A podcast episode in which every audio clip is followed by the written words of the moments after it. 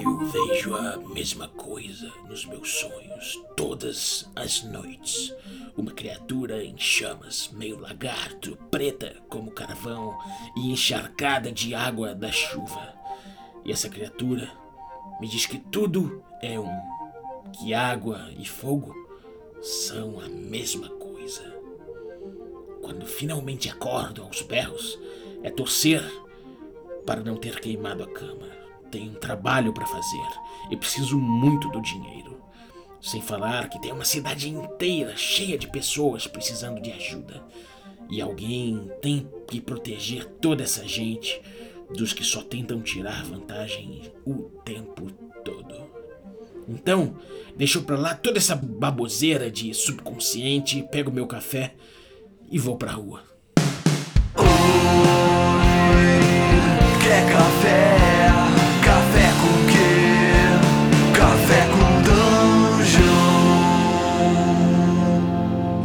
Bom dia, amigos do Regra da Casa. Estamos aqui para mais um Café com Dungeon na sua manhã com muito RPG. Meu nome é Rafael Balbi, estou aqui bebendo café amarelo da Ovelha Negra, delicioso. Um café bem diferente do coral, bem diferente do magenta, bem diferente do ciano. E ele tem toda uma história para contar. É uma história que chega a ser mítica, porque um café gostoso desse assim só pode ser coisa de mito. Eu estou falando do Ovelha Negra e você pode tomar um café desse pela manhã comigo. É, ovelhanegracafés.com.br, você conhece os cafés, conhece os produtores, conhece tudo que tem sobre esses cafés deliciosos e pode usar o cupom Dungeon Crawl e comprar um, um café especial para você. Se você quiser um cupom melhor ainda, né, e com um desconto maior ainda, você pode consultar lá no Telegram se você for um assinante, que eu te digo, se você não for assinante, você pode se tornar. Que tal? Você ajuda o podcast, você bebe um café especial, você participa de sorteios dos nossos parceiros, recebe conteúdo extra, pô, joga com a galera, joga com, com a comunidade, cara, é muito legal. E você ainda ajuda a gente a bater as próximas metas aí e aumentar o projeto. Então picpay.me barra café com dungeon e torne-se um assinante. Vamos lá, hoje eu vou falar de City of Mists, e que é um jogo que está em financiamento coletivo, né? Tá no último dia do financiamento coletivo, então ainda dá tempo de apoiar. Ele já bateu a meta, agora é bater, é bater metas extras, né? Então é só lucro agora, né? Só aumentando o projetão aqui pra gente, né? O apoiador só tem a ganhar agora, não tem risco nenhum de não conseguir financiar o, o projeto, já está financiado. Então é correr para o braço, né? E eu vou falar um pouco do jogo. É, esse, aqui não, esse aqui não é uma apresentação, como eu normalmente faço, dos financiamentos coletivos, né? Normalmente eu chamo alguém da editora, chamo o autor. Nesse caso, eu vou fazer um review. É um review sincerão, eu vou falar de pontos positivos, pontos negativos, coisa que eu acho que é interessante, mas é um review de leitura. Então é tudo aquilo que é uma impressão de leitura sobre o jogo que não é jogado. Né? Então é um review muito mais do produto, muito mais das ideias que eu vi ali, da escrita e tudo mais, do que o jogo em si que eu não tive a oportunidade de jogar ainda. É uma coisa que eu quero fazer para confirmar as impressões que eu tive ou reformar as opções que eu tive, as impressões que eu tive, e eu conto também com seu feedback para a gente discutir a respeito desse tipo de coisa. Mas vamos lá, eu vou falar das minhas impressões, mas antes eu vou começar a explicar um pouquinho o jogo, né, para você. O City of Mist ele é um jogo sobre descobrir o seu papel no mundo. No caso, na Cidade das Brumas, né? Essa City of Mist. E você vai decidir se você vai investigar esse seu papel no mundo, se você vai cumprir esse seu destino mítico ou não, sob o olhar nécio das pessoas comuns ali, que não enxergam o que está acontecendo da forma que elas acontecem. São pessoas que estão dormindo, né? É, essa névoa da cidade nubla as visões dessas pessoas e mantém esse véu que separa os portais, né, que é o nome dado para quem entra em contato com seu mito próprio, dos adormecidos. E esse é um jogo, então, que é um jogo de investigação, né? E ele tem um papel, né? Você, essa investigação ela cumpre um papel no desenvolvimento dos personagens, né? Dentro do contexto de desvelando essa narrativa que a cidade tem pronta, preparada para você, quase como um, um destino ali, né? E isso se imprime para além do próprio cenário, né? Um personagem. É, o, o, cenário ele é um personagem complexo, ele é construído coletivamente nessa cidade e ela traz em si essas vontades narrativas que ela expressa através do que são esses mitos, né? Não é exatamente os mitos de Cthulhu, não tem a ver com isso necessariamente.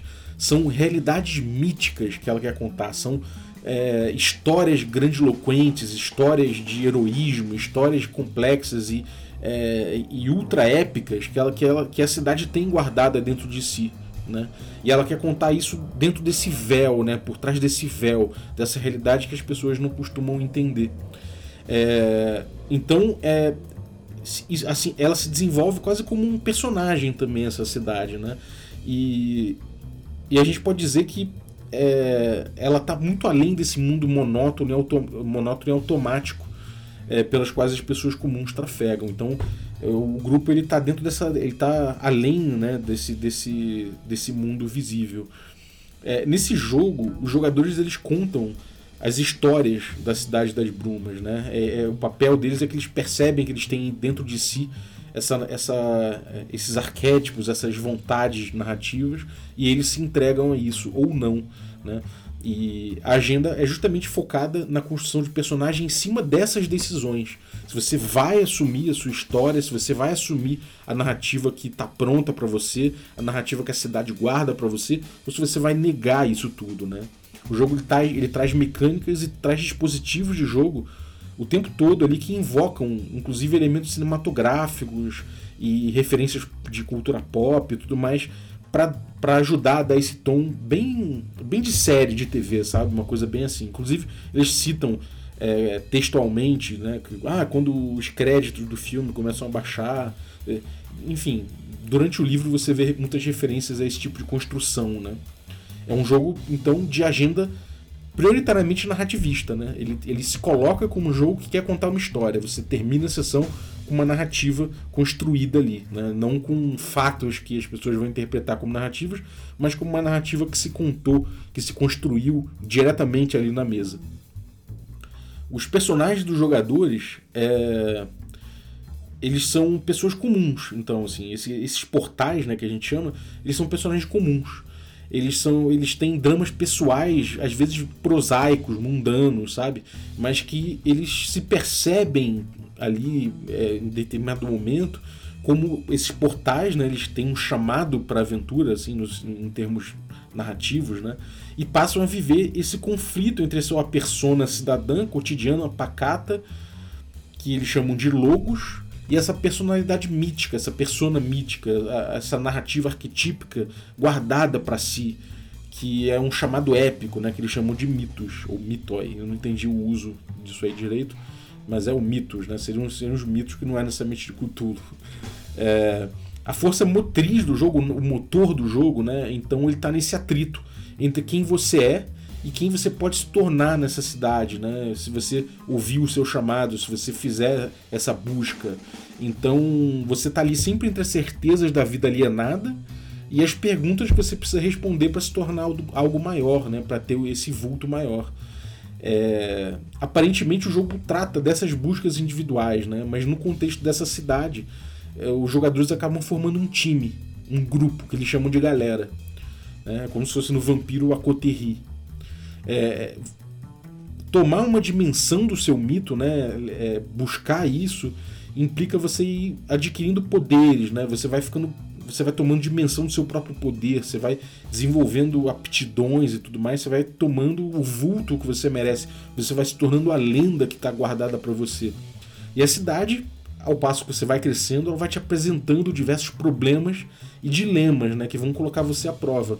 E aí, nesse ponto, você conta com a ajuda de outras pessoas que estão na mesma busca que você e que formam a sua galera ali para encarar esse tipo de coisa.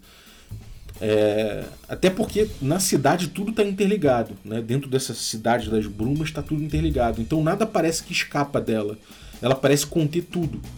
Né? É, cada mito, né, mitoi, é uma história que a cidade quer contar e você está dentro dela, e quanto mais você percorre essa senda que leva até o conhecimento desse, desse mito, mais você conhece outros indivíduos e grupos antigos que passaram por caminhos semelhantes e que estão nesse rolê.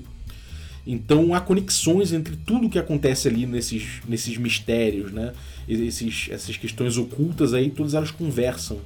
E todas elas ficam ali nas brumas, né?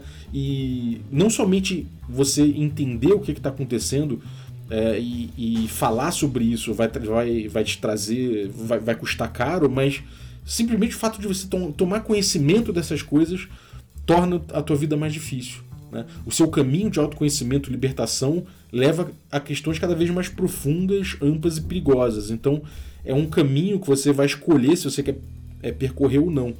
Às vezes, escolher não percorrer pode trazer problemas também, né? Você pode despertar alguém que vem atrás de você, alguém que está querendo é, interagir com você porque sente que você ouviu o chamado. Enfim, são coisas que você vai ter que trabalhar o tempo todo e que é, um, é, é o material que o mestre tem, né? No caso, mestre de cerimônias que eles chamam, né? MC. O MC ele vai ter que usar isso o tempo todo é, como, como o carro-chefe né, da mesa ali, é o que vai puxar a narrativa da mesa.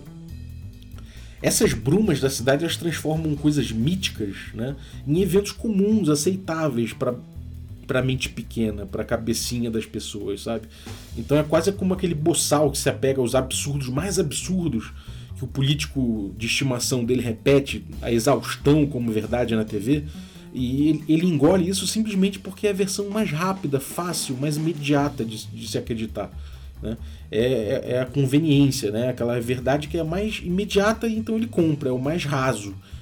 Né? Então, facilmente, né, trovões saídos das mãos de um deus do trovão, né, um deus da tempestade, esses raios rapidamente no olhar dessas pessoas se tornam um pico de luz, um pico de energia no sistema.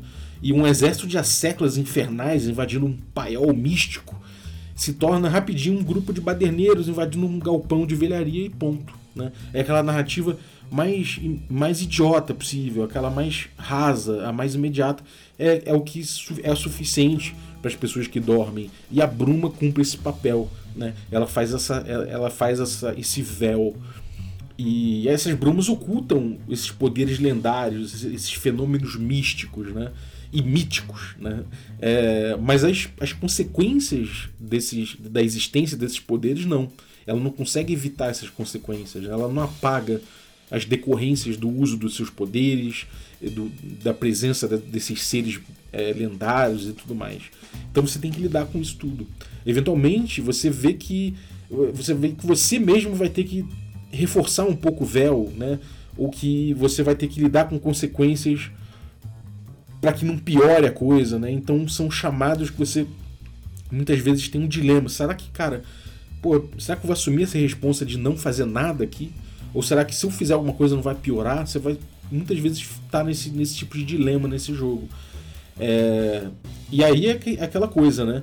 É, se você deixar, por exemplo, que uma, uma coisa que você está fazendo impacte muito claramente o mundo, esses fatos míticos podem impactar de uma forma fatal, né? Então, é, de repente, ali você pode despertar uma pessoa para o seu próprio mito. E imagina isso, né? Você é, acaba se permitindo um risco desse, de repente uma pessoa ali na sua frente, ela ouve o chamado também de uma, de uma da sua natureza mítica, né, do que a cidade guardou de narrativa para ela. E, pô, os, esses personagens eles não são heróis no sentido clássico, no sentido Marvel, sabe?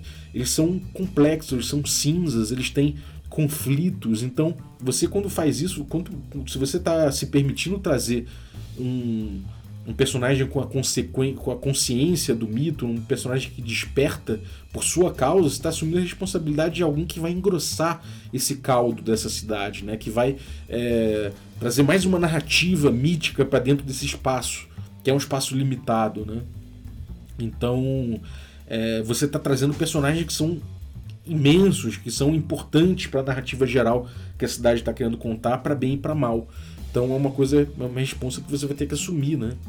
E além disso, essas brumas, elas são uma força consciente é, e complexa. Então ela, ela gera essa resistência para manter o véu, né? Para separar os, os, os portais dos dormentes e e eles podem ser diligentes né, na, na, em qualquer coisa que em eliminar qualquer coisa que ameace o seu disfarce. Mas ao mesmo, ao mesmo tempo, essas brumas da cidade vão tentar puxar você, o teu personagem, para que ele se torne cada vez mítico. Então existe essa tensão também, né? A cidade ela representa muito essa tensão. É quase uma personificação da atuação do mestre ali né? nesse, nesse motor, né? Dado esse motor narrativo do jogo. É... E assim, é, é, principalmente nisso então que o mestre, o MC, o mestre de cerimônias vai atuar. Na composição dos conflitos e mistérios, né? na proposição dos dilemas para o desenvolvimento dos personagens e na reação das brumas. Então eu poderia botar isso, isso como três pilares do jogo. Né? O primeiro relativo aos jogadores, o segundo relativo à interface deles com o mestre de cerimônias e o terceiro pilar mais próprio do mestre de cerimônias, talvez, né? Então, primeiro seria os portais, né, que são os personagens e, e, o conflito entre logos e mitos, ou seja, entre o seu mundo, entre o seu mundo cotidiano, entre o mundano e o mítico. É, a interface disso com a cidade, né, que são os mistérios que os mitos propõem, né? Cada mito que você encara, quando você percebe que existe um mito para você, isso vai suscitar várias perguntas que você vai ter, vai querer desvendar. Então o jogo ele, ele, ele transborda numa grande investigação própria, né, pessoal. E, e, essa, e essa interface com a cidade é, é, leva ao mestre. Né? O mestre ele, ele controla a cidade gerando dilemas que reforcem esse conflito entre logos e mitos né, para que os portais tomem suas proporções míticas e deixem o logo para trás, mas ao mesmo tempo existe a tensão para que você não, não desperte as pessoas, para que esse véu se mantenha. Então você vai sempre correr nessas tensões. E, e, essa não é uma narrativa necessariamente sua.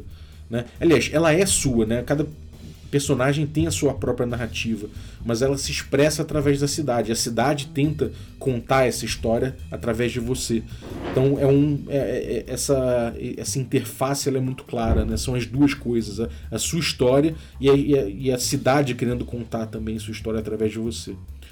É, e aí, para isso, o jogo ele, ele, ele usa um sistema PBTA, né? Ele, ele, ele tem ali um, no início do livro, ele, ele agradece, inclusive, o autor do, do, do Apocalypse Engine, né? E ele usa essa, essa ferramenta com base, com algumas ideias também muito claramente ali vindas do Fate, né?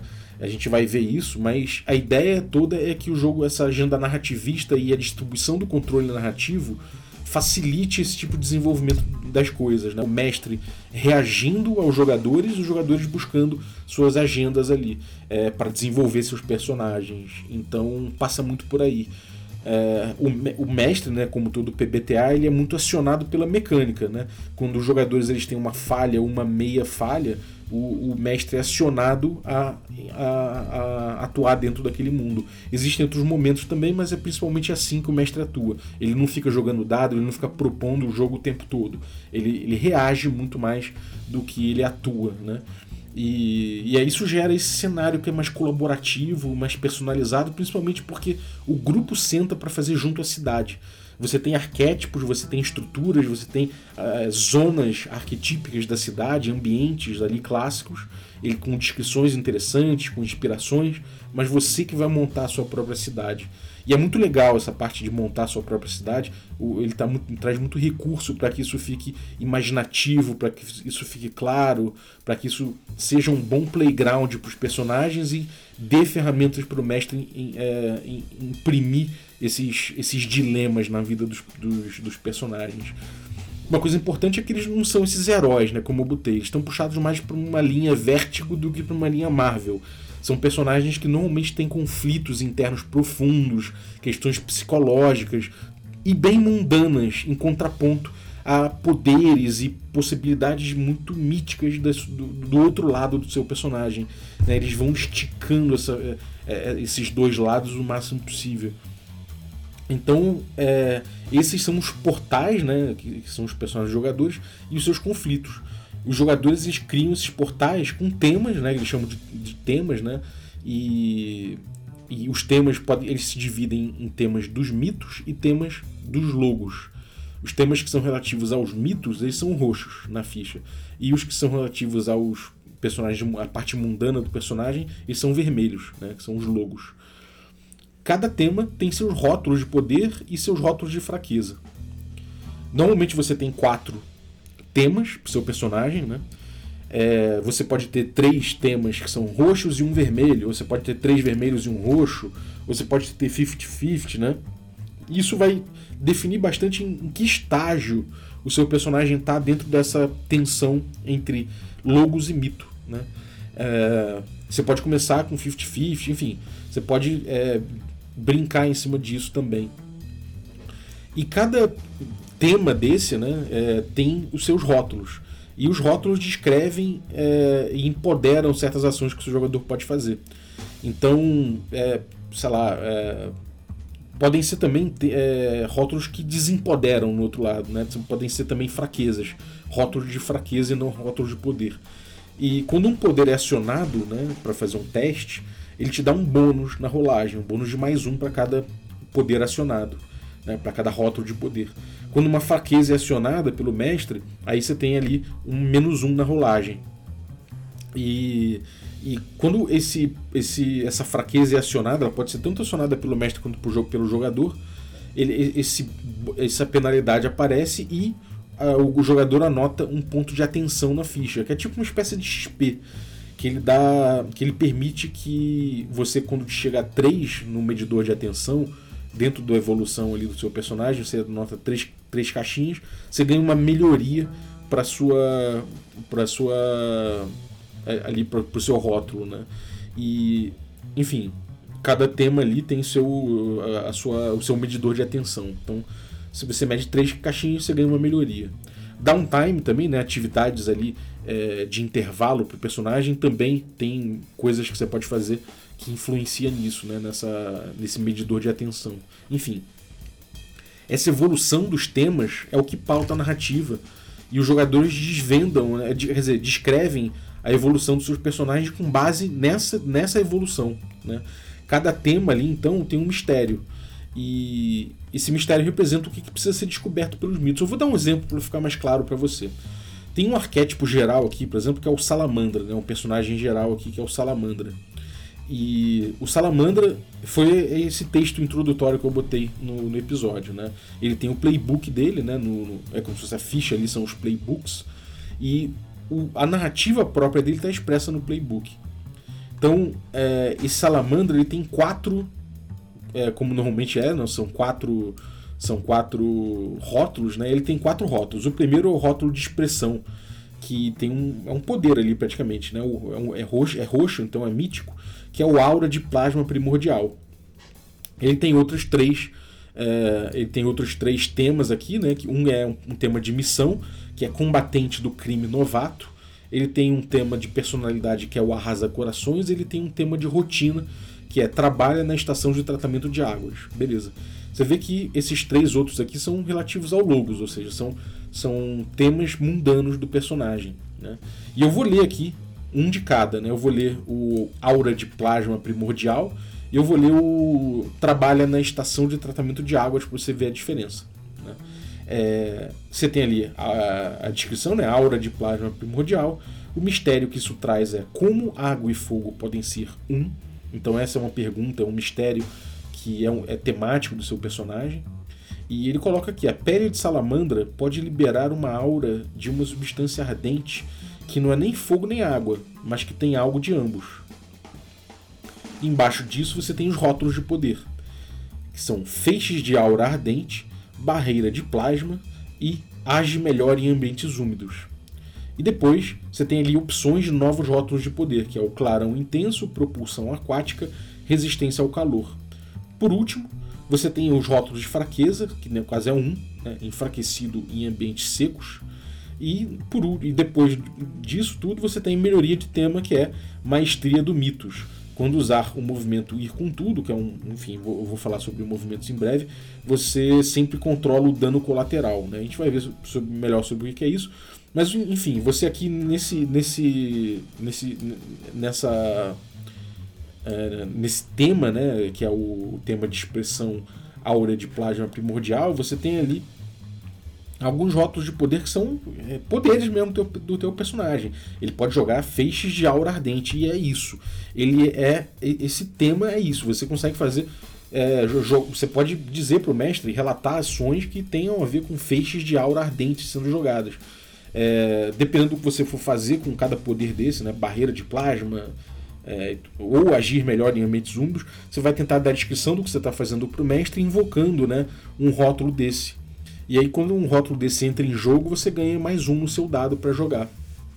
É, se você, por outro lado, é, sei lá, você está num ambiente seco e está aqui o rótulo de fraqueza enfraquecido em ambiente seco, você pode invocar isso e vai ganhar um menos um, mas vai marcar ali um ponto de atenção. Ou você vai. É, o mestre pode acionar isso, né? Então pode equilibrar. Vamos supor que você está usando um feixe de aura ardente para resolver, para atacar alguém, né? E só que você está num ambiente seco. Então você vai ter um poder que vai dar mais um no seu dado, mas você tem uma fraqueza que dá menos um. Então, na teoria, você vai jogar o dado sem, sem bônus nem penalidade. Né?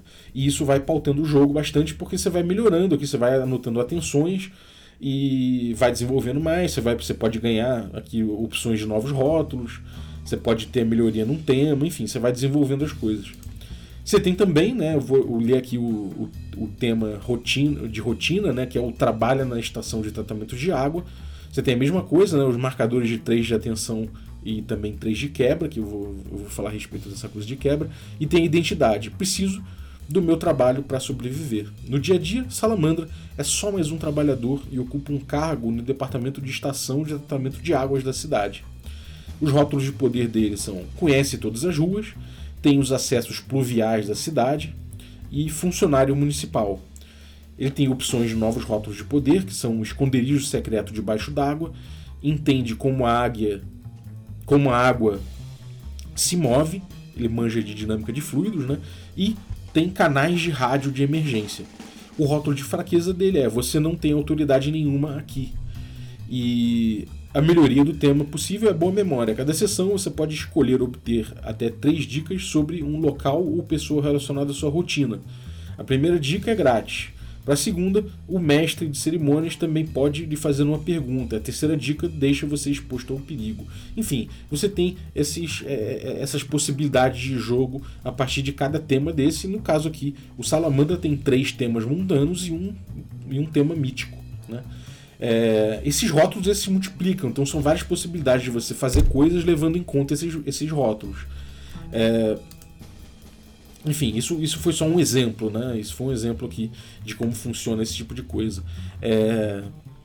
Eu acho legal da gente, da gente falar agora dessa coisa de é, do que, que a gente pode ter de, de personagem, né? Quando você monta um personagem, você vai ter guias, é, você vai ter vários guias de tema genéricos né, para customização do seu mitos. Então você vai ter ali adapta adaptividade, fortaleza, previsão, expressividade, mobilidade, relíquia e subversão. No caso, o aura de plasma primordial aqui era um, um tema né, de, de expressão aqui. Né? Então isso é um tema, é, um, um tipo de tema possível. É, você tem também sete temas para logos, que é o marco, o relacionamento principal, missão, personalidade, posses, rotina e treinamento. Ou seja, você pode customizar esses, esses temas para o seu personagem. Né? E aí, beleza, é, é, funciona dessa forma. E como é que é a resolução de ação? A gente já entendeu que esses rótulos eles, eles podem influenciar positivamente ou negativamente com bônus, né? Mas como é que é, é a rolagem em si? Bom, ele como todo PBTA ele funciona, quer dizer, nem todo PBTA, mas ele funciona com base em movimentos, né? Você tem o que eles chamam de movimento. O movimento são casos específicos que descrevem coisas que você pode fazer. É, então, no caso aqui, por exemplo, ele, ele, chama, ele tem um movimento que se chama virar o jogo, que você é, tenta conseguir uma vantagem para si ou para algum aliado. Né? Quando você estiver fazendo uma ação que, que pode ser descrita dessa forma, você está acionando esse movimento. Os outros movimentos básicos são convencer, rir na cara do perigo, que é evitar um golpe ou aguentar um golpe, resistir um golpe, alguma coisa assim. Partir por abraço, que é superar alguém ou, ou uma luta por controle. É, ir com tudo, que é tipo atingir alguém, disparar e acertar. É, investigar, agir na encolha e correr risco. São os movimentos principais. O que não tiver descrito no violino, no, no, nesse, nesses movimentos, o jogador vai descrevendo como ele vai fazendo, né? E o mestre ele, ele acaba atuando muito mais quando o jogador faz o teste e falha ou tem uma meia falha. Porque como funciona o teste? Você joga 2d6, né? Se você tirar 6 ou menos, você errou, e aí o mestre pode, é, pode acionar é, algum movimento dele, né? que são movimentos próprios do mestre, que imprimem consequências mais duras. É, se o, jogador tirou de 7 a 9 no teste, ele tem um sucesso parcial, e aí o mestre é convidado a utilizar um, uma decorrência mais leve ali das coisas que podem acontecer, é, fora os efeitos que cada movimento traz. E ele, se, se, se a jogada de 2d6 no fim das contas tirar 10 ou mais, é um sucesso completo. Né? É, e aí esses movimentos do, do, do MC, né, do mestre de cerimônias, acontecem no caso de falha ou falha parcial, senão o jogo anda com o que o jogador decidiu fazer. É, a gente tem aí depois é, outras possibilidades, né? A gente tem, além das possibilidades dos, é, da, é, dos, dos rótulos, a gente tem também as condições. Né? Condição é um status que tem um valor de 1 a 4 e que pode entrar nessa, na, na, na rolagem a favor ou contra. Né? Ferido no, no braço, por exemplo. Seu braço está ferido. Você pode anota lá condição braço ferido. E você pode botar braço ferido 4, quer dizer que seu braço está muito ruim. E quando você for jogar ou dar alguma coisa relativa a esse braço que ele influa, você vai jogar 2d6, vai somar as tags de poder e de fraqueza, mais esse status, no caso, menos esses menos 4, né? Porque estaria atrapalhando. Por outro lado, se você chegar com um braço destruído no banco e falar, gente, preciso. É, no banco é foda, mas no hospital, você não quer enfrentar uma fila, você não quer, sei lá, você quer é, é, conquistar a pena de alguém, você chega com seu braço despencado, sangrando, e você de repente usa esse status aí, esse, essa condição, você pode ter mais 4 em vez de menos 4. Não necessariamente ele aparece como uma coisa negativa. Né? Você pode usar de forma criativa para que apareça com, como vantagem. Se chega no nível 5, né, aí coloca fora da jogada. Você não vai conseguir fazer nada com o seu braço se ele tiver ali, se a condição de alcançar o 5. Se alcançar o 6, pronto, você pode morrer, pode entrar em coma, teu personagem pode ter um problema seríssimo em relação a isso, perder o braço, teve hemorragia, enfim. É... Então, quando o movimento é acionado, você joga 2d6, soma, soma as tags de poder com as tags de fraqueza e o status que for aplicado aquilo. É, eventualmente existe uma coisa ou outra que pode influenciar no jogo, como por exemplo o que eles chamam de o que eles chamam de rótulos de história, né? que são rótulos dos ambientes, é, algum objeto, alguma habilidade temporária. Normalmente pode ser é, invocado por um sucesso, mas também pode a mesma coisa pode acabar sendo como aparecer como penalidade, né? E alguns deles podem ser usados várias vezes, né? É, e, e, acabam quando a história fizer sentido. Aí aquele rótulo de história acaba.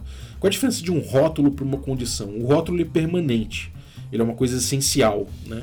Já a condição ela é uma coisa é, é, é uma coisa de estar, né? é temporário. Ela está assim.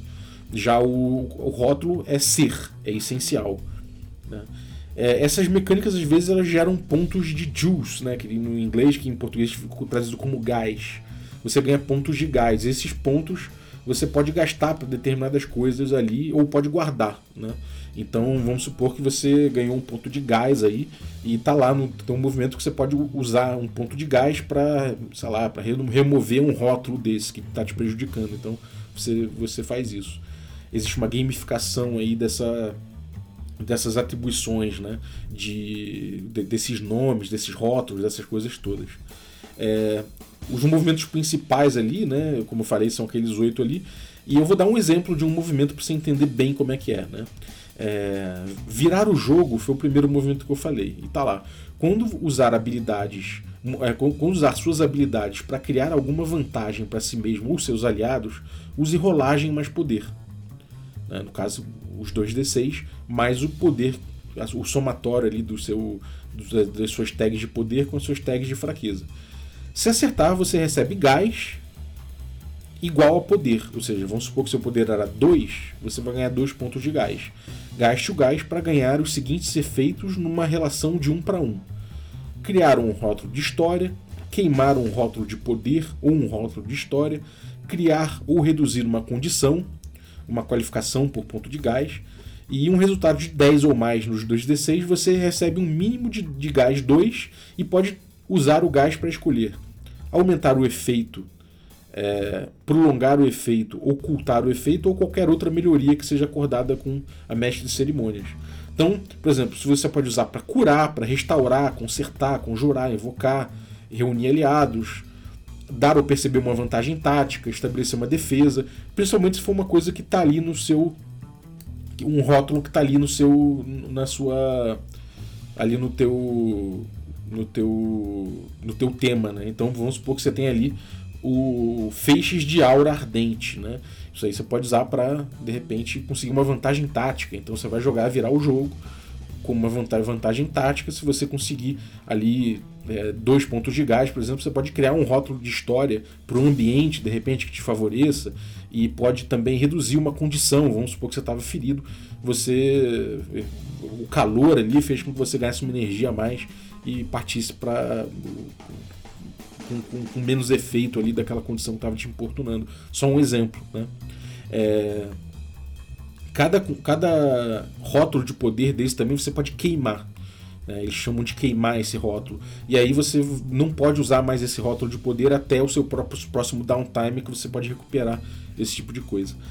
É, e aí você assume que você conseguiu direto fazer aquele teste ali, né? assume que você tirou 10 com um bônus de mais 3 ali. Óbvio que você vai contar as, as eventuais é, penalidades ali, mas é muito difícil você não conseguir fazer aquele movimento. É... Enfim, isso aí é uma coisa. É, é, o funcionamento básico do jogo, né? E você tem vários movimentos aí que, que são os movimentos básicos do jogo, mais alguns movimentos específicos de mestre, de, de downtime, etc. É... Enfim, de forma geral, né, você tem também alguns, alguns movimentos relativos a conflito entre logo e mitos. É, isso é uma coisa muito, muito interessante ali, que são os momentos dramáticos desse conflito. Né? É, vamos supor, existe um movimento não se contenha, com ponto, assim, não ponto, se ponto, contenha. É um poder, é, você usar um poder ali de uma forma nova ou numa escala nova, isso pede um sacrifício. Né? E e aí, dependendo ali, um, um sacrifício significativo, um sacrifício sem volta, ou é, de, dependendo do grau que você estiver fazendo ali, que, que, o mestre estipular. E aí pode ser que você se dê muito mal, que você possa ter que queimar os seus rótulos todos. Enfim, isso pode fazer o personagem evoluir muito drasticamente nesses momentos. Nesses momentos. Você também tem é, a possibilidade ali dramática de fazer uma escolha difícil, quando o mestre coloca você ali num, numa situação extrema, ou quando você é, é, espontaneamente cai numa situação extrema e você pode virar direto um avatar ali, né? Com esse dilema e torrar seus poderes todos. É, quando você vira um avatar, você pode, pode torrar seus poderes que nem água ali. Você, você e não, não gasta, né? Você fica extremamente poderoso. E não importa, né? Não é que desequilibre o jogo nem nada assim. O negócio é que você vai é, fazer as coisas que o, seu, que o seu mito queria que você fizesse. Você vai, vai dar. Vai avançar muito a linha de história pro que você queria com o seu mito. E aí você é, só pensa no que o Mitos quer e nada mais, sabe? Você já está entregue ao seu Mitos ali. E, e, o jogador decide quando isso acaba. E aí, quando ele decide que acaba, ele vai dar um sentido narrativo para aquilo, né? Obviamente, por que, que aquilo acabou. E aí ele tem duas opções. Aquele mito nunca mais é. Aquela, aquela mito nunca mais é vista, ou ela volta com uma nova personagem tocada, né? É, no caso aqui, personagem, a personagem tocada assim é tipo pode, sei lá, pode voltar com um personagem que seja é, um ponto de mítico, né, de, de mitos e três pontos de logos, né, dentro daquela, daquele esquema lá de, de rótulos, né, do, dos rótulos não, desculpa, do tema, né. Então você pode votar com um, aí você volta com um tema é, mítico e outros três, outros três, três temas ali mundanos, né? E isso faz parte dessa dinâmica do jogo, dessa evolução do jogo, né? Seu personagem ele vai assumindo esses perfis e, e, e circula dessa forma. É, o seu personagem pode também cair no sono, né? Em vez de ele percorrer o caminho para virar um mito, ele pode percorrer o caminho para dormir para ele voltar a ser o máximo mundano possível. E aí ele passa por um ciclo desse também e pode voltar. Ele, ele pode nunca mais ser visto, ele pode voltar com uma personagem é, que aí não é uma, uma, uma, personagem tocada, mas é uma personagem lendária. Ela volta com um personagem 3/1, ou seja, com três, é, com, com três perfis ali de, de mitos e um perfil de logos. Então cai no sono e volta com esse personagem dessa forma. É uma possibilidade e o jogo vai avançando a partir dessas interações. É, o mestre tem é, esse papel dele, né, de, de tocando isso, de estimular que essas coisas aconteçam e que os jogadores descrevam a evolução dos seus personagens a partir disso. Né? O mestre tem ali seus movimentos fracos e, e fortes para fazer isso e intervenções pontuais ali, como pedir detalhes, afirmar qual movimento está sendo, tá sendo desencadeado, determinar alguns, alguns rótulos, é esse o papel do mestre. É, ele tem que propor essas escolhas difíceis, né? O, o, perigo, aparentemente, ele não se pronuncia muito, porque os poderes são muito descritivos, né? Como eu falei ali, uma frasezinha, um feixe de aura ardente, sei lá, é, sei lá, dar um outro, outro exemplo de aura de poder aqui, é, de, de rótulo de poder, né? É, não precisa comer ou beber, é, o rifle de precisão com carga de íon 9, sei lá, são coisas que são amplas, né? Gerador de campo de força, você pode aproveitar isso de uma forma muito criativa e tudo mais, é, e isso acaba dando um, um tom completamente aberto para essas descrições de poderes, né? Você você, você vai botar isso sempre em risco, você vai tentar criar dilemas em cima disso, porque o poder em si não é, não é uma questão. Né? É, você, o que você tem que fazer é propor escolhas difíceis. Então você vai tentar fazer com que o jogador fique oscilando ali entre o mitos e o logos e escolher um, abandonando sempre o outro, né? Sempre está nessas questões. Isso me parece que gera, na verdade, né, uma questão que não é assim, não é aquele desafio direto, né? O desafio é realmente de você tentar desenvolver sua linha de história. E me parece que essa essas, esses ciclos todos levam a uma never-ending story, sabe? Aquela história que nunca acaba. A cidade ela continua sempre viva, ela sempre fica ali tentando contar suas histórias, desenvolver suas narrativas, mas não é o que acontece é, com, com um fim. Ela não tem um, uma narrativa inteira ali, ela fica com esses episódios, né, com essas narrativas se desenvolvendo ali. É, pelo menos o jogo não, parece trazer isso, né? Ele, ele não dá um sentido por trás de tudo, né? Não parece ser a pegada. Não parece que, que essas histórias que os, que os portais contam e, e, e, a cidade tenta contar através dos portais, não parece que existe um grande sentido por trás disso, nem o jogo parece estimular que você crie esse metaplot. Né? É uma coisa que parece ser mais episódica e tudo mais. As evoluções dramáticas né, em momentos diferentes para o grupo seria. É, é, parece que é uma coisa que vai acontecer, né? Você tem ali o, a galera, né? Que é o grupo, né? A coterri da galera, assim, se a gente fosse botar no vampiro. E parece que as evoluções dramáticas são pessoais e não necessariamente do grupo. Né? E a galera parece que não tem um, um, tratamento específico como grupo que faça existir uma evolução grupal dentro dessa trama, dentro de uma trama geral, sabe? Então parece que são episódios mais individuais e tudo mais que vão tocar. É, a gente tem, eu, eu, peguei aqui o V de Viralizar, que é um, um cenário pronto aqui, uma, um módulo pronto para você jogar. E ele conta a história do Helix Labs, que é uma, um laboratório misterioso de biotecnologia, controlado por uma entidade anônima, e ela quer abrir um portal para um mitos de praga, né, a peste negra. Esse vírus ele transforma pessoas em portais e, e controla eles. Tem a Verônica, que é uma NPC, ela vira um vetor, né, a praga em si, e ela não se sente mais uma adolescente excluída, né?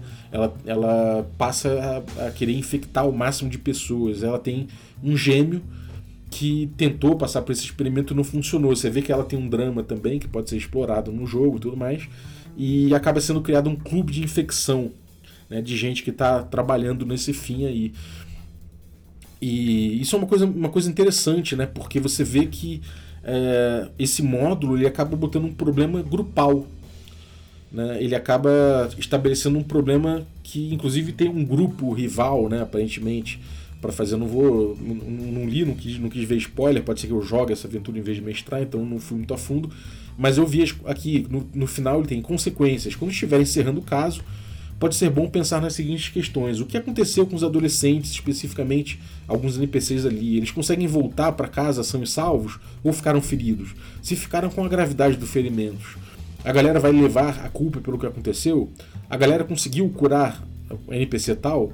Ou o vetor é, ainda está solta? O mitos de vetor está ligado a, perso a personagem tal? Ou era apenas um paciente zero e agora o vírus despertou e passou para outra pessoa? Alguém da galera do elenco de apoio foi, foi infectado? como isso afetou as relações desse infectado com, com outras pessoas em suas vidas pessoais. Qual o próximo passo da Helix Labs? Enfim, a gente vê que é uma narrativa pronta, né? Isso é uma coisa curiosa, porque aparentemente, num, nesses módulos, a galera, né, o, o, o, plot que a galera passa, fala mais alto na trama geral. A, tra a trama geral, existe esse espaço narrativo muito mais ligado à galera, né, como um todo, é, enfrentando uma narrativa que foi trazida para o grupo, né, pautada pela aventura pensada pelo, pelo mestre, ou pelo, no caso do, do módulo, né, e os personagens vão ter as agendas pessoais ali engatilhadas dentro disso. E não necessariamente é, o contrário, né? Eu gosto muito do tipo de PBTA, como, como tem aí o, o Urban Shadows, por exemplo, que é, faz o caminho contrário. Os jogadores, nas suas agendas pessoais, geram plot, geram conflitos, inclusive entre eles, né? E isso é o que toca o jogo. Em vez de depender que o mestre chegue e fique buscando ali é, casar né? Cada perfil de cada personagem com, com dos outros personagens e botar tudo num plot, seria mais interessante que os, o, os pontos do perfil pautassem o jogo de forma que a própria galera ali tivesse de repente uma ficha, né? E essa ficha evoluísse com uma estrutura única de narrativa, já que a gente está falando de um jogo que tem que propõe uma narrativa. Do jeito que tá, a coisa me parece meio solta e parece que cada personagem vai ter seu, sua estrutura, seu ciclo acontecendo e vai acontecer em momentos que não, não geram uma estrutura, que pode acontecer legal ou pode não acontecer legal, pode ser uma coisa que não fique tão legal na narrativa final. Né? E aí vai depender muito do mestre de cerimônias ficar tentando encaixar e pautar o jogo a partir disso aí. Né? Ele vai ter que conhecer muitos perfis, são quatro para cada personagem, e compor legal a pergunta de cada um deles, a investigação é, pessoal de cada um deles. Talvez isso seja parte do jogo que eu não achei bem resolvida. Eu não sei se o livro do mestre vai trazer mais mecânicas ou vai trazer algumas soluções para isso. Existe o livro do, do mestre de cerimônias que está numa meta avançada aqui do, do financiamento coletivo para vir para o Brasil, mas eu não li esse material. Pode ser que ele traga, traga alguma questão relativa a isso, mas eu não achei muito interessante isso. Me pareceu pouco palpável uma narrativa geral, né? Uma coisa que permita você gerar um metaplot de um jeito mais consciente a partir das características pessoais de cada personagem. Né? É uma coisa que acontece muito em, no, nos, meus, nos meus PBTs favoritos. Né? Como, por exemplo, aconteceu aí com o, o Urban Shadows, em que é, eu joguei eu, o Carlinhos de Malvadeza, o Ramon Mineiro e o Chess. E o Ramon, ele, na primeira sessão que a gente jogou, o Ramon ele trouxe um plot. E a gente sentia que ele estava tentando é, é, trazer esse plot para o jogo, só que ele não cabia com as necessidades de cada personagem, as coisas individuais de cada personagem. Na, aí, entre a primeira e a segunda sessão, a gente conversou todo mundo do grupo, a gente chegou à conclusão de que de repente o Ramon precisava tocar isso. Que ele podia deixar emergir o, a narrativa a partir do, das características que a gente tinha, das, dos desejos de cada personagem. E acabou que na segunda sessão ele, ele deixou que isso viesse naturalmente, e a sessão foi incrível. Ele só pautou. Ele só foi pautando os conflitos e as necessidades dos nossos personagens conforme eles foram aparecendo. Porque cada playbook desse já trazia, né, de cada personagem, já trazia um plot, já, já trazia uma narrativa. E era só compor aquilo ali.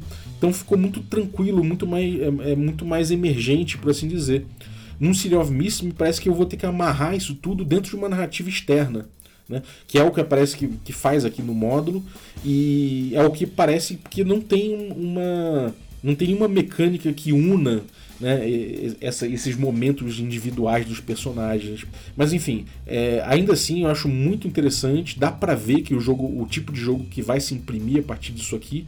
A minha questão é justamente quando você buscar uma sucessão de aventuras, de como é que isso se imprime a médio prazo, a longo prazo ali no jogo. Para one shot e jogos curtos, isso aqui vai funcionar que é uma beleza, mas a médio prazo talvez eu não veja uma, uma durabilidade no jogo, justamente por não ver um desenvolvimento maior né, dessa, dessas tramas, desses jogos, além para além de uma sucessão de, de desenvolvimento de cada personagem indo para o lado do Mitos, voltando para o lado do Logos e vice-versa. Enfim, acho que era isso que eu estava percebendo que faltava isso tendo um sentido de gerar estrutura narrativa. Fora isso, incrível, gostei muito, assim, parece um jogo muito legal, tenho muita vontade de jogar, é, principalmente pelo lado dos rótulos de poder, eles são amplos, né? É, o que é um, uma coisa boa também é um problema, muita gente vai ter problema com isso, eu tenho certeza. Porque é, eles, são, eles são amplos, eles são descritos de forma ampla, como eu falei ali atrás, e você tem ali, por exemplo, uma melhoria de tema chamada impulso criativo. Deixa eu dar um exemplo, né? Quando usar os rótulos desse tema de maneira criativa, pergunte a mestre de cerimônia ou jogador mais afetado se ele já imaginava que você fosse agir dessa maneira. A resposta tem que ser franca. Se estiver surpreendido, receba uma condição temporária de impulso criativo 1 ou similar. Bom, isso é uma coisa um pouco complicada, é muito amplo, né, por assim dizer. É, o que, que é? Em primeiro lugar, né, eu acho que pô, perguntar para mestre de cerimônias ou para o jogador se ele já imaginava que fosse agir dessa maneira, responda com franqueza. Isso é uma coisa, sei lá, é, eu posso dizer que sim, porque eu imaginava mais ou menos, mas não específico. E aí, eu acho que é o tipo de pergunta que vai nesse, quase sempre cair numa zona cinzenta que você vai falar: ah, é, não, não pensava não, é inesperado, porque você joga o jogo pra frente. É, é, sabe, é, é, o tipo de coisa que. É o tipo de. de, é, de relação lúdica que não me interessa muito num jogo, nesse, nesse ponto aqui. Então, o lado bom dos, dos rótulos serem abertos é que você pode utilizar da sua criatividade muito grande, de uma forma muito grande. Por outro lado, ele te tira parâmetros e te coloca em relações lúdicas que às vezes são meio complicadas, né? E você vai simplesmente empurrar com a barriga, é o que me parece. É, você mexe com coisas pouco palpáveis, né, em, em, vários rótulos de poder ali, como por exemplo alterar misteriosamente a realidade ou premonições. Não tem muito parâmetro, não tem parâmetro nenhum para usar esse tipo de coisa, então isso pode trazer muitas discrepâncias para a mesa por questão de, de falta de estrutura, né? Então, eu acho que assim, é, é, ao mesmo tempo é uma benção e uma maldição, né? Talvez seja uma coisa a, a, a, a, ver em mesa, é uma coisa que eu quero ver em mesa como é que funciona. É, é uma coisa muito ligada aos aspectos de Fate também, que tem essas questões que aparecem muitas vezes. Fica muito uma questão de, do migué que você vai mandar na mesa, né? E, e é isso, é isso. O jogo ele amarra bastante ao mesmo tempo que deixa muita coisa aberta e não chega a imprimir é, uma narrativa maior específica. Então, se você for no jogo procurando uma narrativa maior, pode ser que você se frustre. É, por outro lado, se você for em busca de episódios e de evoluções de personagens, você vai, vai ver isso acontecer o tempo todo. E se você se, se ficar satisfeito com isso, você vai ter uma experiência aparentemente muito boa. É, mais do que isso, o mestre cerimônias vai ter que amarrar esses mitos com as aventuras dos personagens com as suas perguntas. Né? As perguntas básicas para todos eles são quem eu sou, o que eu quero e quem está atrás de mim. Né? Mais ou menos esse tipo de coisa que você vai perguntar. E aí o mestre vai ter que pensar isso para cada um dos personagens, amarrar isso com os quatro temas. Né? Cada tema tem três rótulos de poder e um rótulo de fraqueza, então é muita coisa, muito tema, muito rótulo para decorar. Então, fora as condições, então tem bastante coisa em jogo. É, nesse ponto ele fica até, é, sabe, é, talvez assim, ele perca um pouco da fluência é, cinematográfica, até a galera acostumar bastante com isso. Né? São, são muitos temas, muitos, é, muitos rótulos, então as coisas podem ficar um pouco. Sabe, você fica vendo a tua ficha para tentar mandar o melhor migué possível, sabe? Isso pode demorar um pouco, pode. Enfim, não sei como é que fica na, na, mesa, mas eu acho que é aquela coisa que vai precisar de um certo traquejo. E, e é isso, né? A, pergunta, a grande pergunta final que eu faço é qual a grande narrativa que a cidade quer contar? Né? Será que ela quer contar uma grande narrativa ou não? Se ela quiser, você vai ter que trabalhar como, como mestre de cerimônias para isso. Se você não quiser, não, não precisa se preocupar. Né? Se você quiser, você vai ter que se perguntar como se constrói isso nesse jogo, que eu não vi nenhuma resposta em relação a isso. Pode ser que eu, que eu tenha perdido alguma coisa, pode ser que saia no livro do mestre, né, do mestre de cerimônia, que venha a resposta para isso, mas aparentemente não é uma questão que o livro que, que o City of Mist aborda e que eu não sei, na verdade, se é caro para ele ou não. Né? É... De qualquer forma, é muito divertido, é muito interessante, eu fiquei afim de jogar. É, o livro é, olhando pelo PDF, ele é muito bonito, as ilustrações são muito bonitas, eles lembram quadrinhos um pouco mais pra, puxado pro dark, Né? Uma coisa, sei lá, me traz muito a ideia de Constantine, não necessariamente pela arte, mas pelo, pela temática. E eu acho que se eu fosse mestrar, eu puxaria sempre para um lado do vértigo, né? Seria o caminho que eu buscaria mais, ainda que pela falta de parâmetro, eventualmente os poderes pudessem ganhar uma grande eloquência muito grande, que eu não sei se, se é o caso. Aí seria o caso de pautar um pouquinho melhor com o grupo e chegar numa cidade que reflita melhor isso. Mas de forma geral é isso, fazer a cidade vai ser uma coisa muito gostosa de fazer em conjunto, criar os personagens em conjunto vai ser uma coisa muito legal, criar essa galera vai ser uma coisa interessante, ainda que as agendas pessoais, de certa forma, possam, é, é, possam não fazer sentido às vezes dentro da galera. Eu acho que de, de, certa forma, se você souber amarrar legal, vai ser, vai ser interessante. E principalmente se você abrir mão dessa, dessa ideia de ter um. um de ter uma, uma, uma narrativa se desenvolvendo a longo prazo que dê resposta a absolutamente tudo no jogo. É, se você não estiver buscando por isso, acho que vai funcionar muito bem. Então é isso. Espero que vocês tenham curtido. Dê sua opinião aí, cara. Eu quero saber o que você achou do jogo. Se você jogou, principalmente, que foi uma experiência que eu não tive. Lembrando que isso é um review de leitura, então a leitura me passou essas impressões, essas dúvidas. E é isso que eu queria é, trazer para vocês. Se você quiser participar do financiamento coletivo, entra lá no, no Catarse, que já está rolando, é o último dia, lembrando. Então você entra lá em catarse.me barra City of Mists BR, que já bateu a meta, então é só correr atrás das metas estendidas. Então é isso, muito obrigado. Hum, então eu queria agradecer você que ficou ouvindo a gente até agora e agradecer você que torna possível essa aventura, os nossos assinantes aí. Então se você quiser se tornar também um assinante, picpay.me barra café com dungeon. É, vamos lá, eu queria agradecer os nossos assinantes Café Expresso. Dentre eles aí, eu vou agradecer o Júlio Batista. Muito obrigado pelo teu apoio, cara. Queria agradecer também os nossos assinantes Café com Creme. Dentre eles, vou agradecer aí o, a, a, a Jéssica Melquiades. Muito obrigado, Jéssica, pelo teu apoio. Agradecer os nossos assinantes Café Gourmet. Então são eles aí o Erajon Barro, Gilvan Gouveia, Ricardo Mate, Pati Brito, Adriel Lucas, Bruno Cobb, Diego Sextito, Rafa Cruz, Abílio Júnior, Denis Lima, Marcelo Pires Bentes, Jean Paz, Francioli Araújo, Rafa Mingo, Rafa Garotti, o Caio Messias, o Pedro Cocola, o Tito, o Marcos Paulo Ribeiro, o Germano Assis e o Rodrigo de Lima Gonzalez. Galera, muitíssimo obrigado, um abraço e até a próxima.